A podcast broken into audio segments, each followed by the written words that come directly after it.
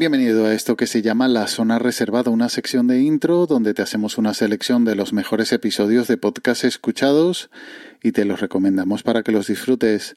La semana pasada mm, hice un podcast distinto, un episodio distinto, sin recomendaciones, pero con la intención de crear debates sobre un tema y, por ello creamos un, grupo de Telegram de la zona reservada.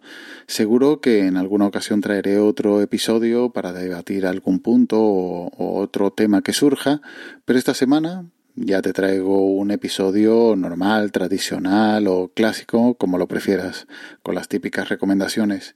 En este caso, solo una recomendación, el episodio La sin sombrero de Habitación 101.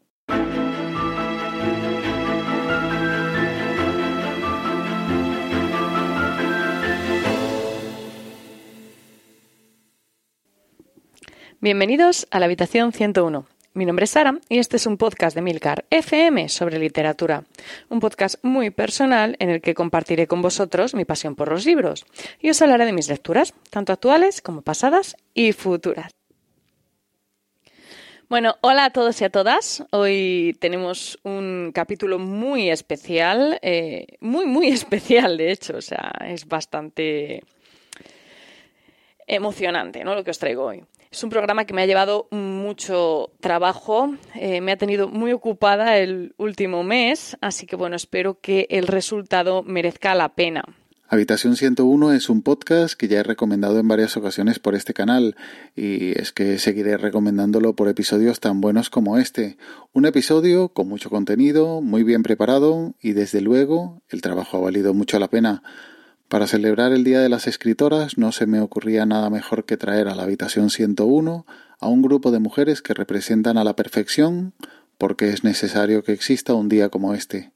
Esto es lo que dice Sara en las notas del episodio, un episodio especial, muy femenino y que debes escuchar para conocer la historia de todas estas mujeres sin sombrero. Contaba Maruja Mayo en una entrevista que Televisión Española le hizo cuando regresó del exilio que estando un día en la Puerta del Sol con sus amigos, Margarita, Salvador y Federico, decidieron quitarse el sombrero. Y la, reacción de la gente que estaba por allí pues fue tirarle piedras y llamarles de todo, no insultarles y demás.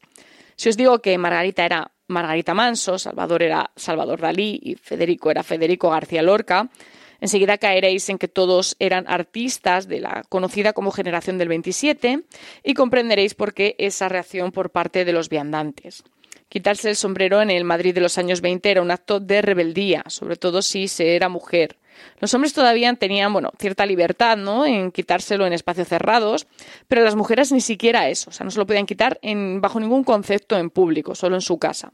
Como siempre, el link está en las notas del audio, junto al enlace del grupo de Telegram de la zona reservada, t.me barra zona reservada por si quieres corregirme, debatir sobre podcasts o incluso recomendarme tus propios podcasts. Y ya nos emplazamos hasta la próxima semana en esta zona reservada de intro. Cuídate y un saludo.